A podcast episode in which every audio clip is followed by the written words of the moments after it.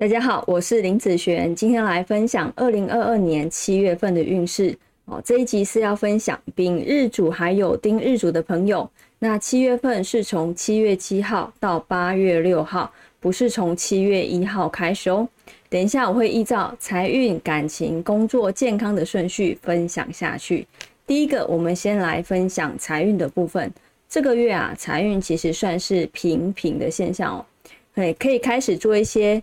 储蓄的规划，好，收入与支出的明细，好，分配当月份的开支，好，那也可以分配需要以及想要的东西，先把这个月当月份过好，之后啊，如果有看到好的机会，再出发也来得及哦。那在感情运方面来说呢，男生女生来讲，这个月的感情运其实都不佳哦。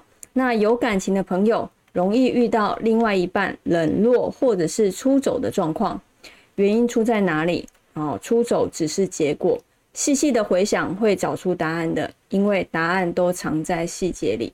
如果真的不明白，也表示原来一直都不了解对方哦。那在工作运方面来说呢？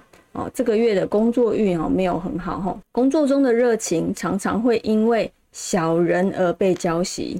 某个人怕麻烦，某个人怕做白工。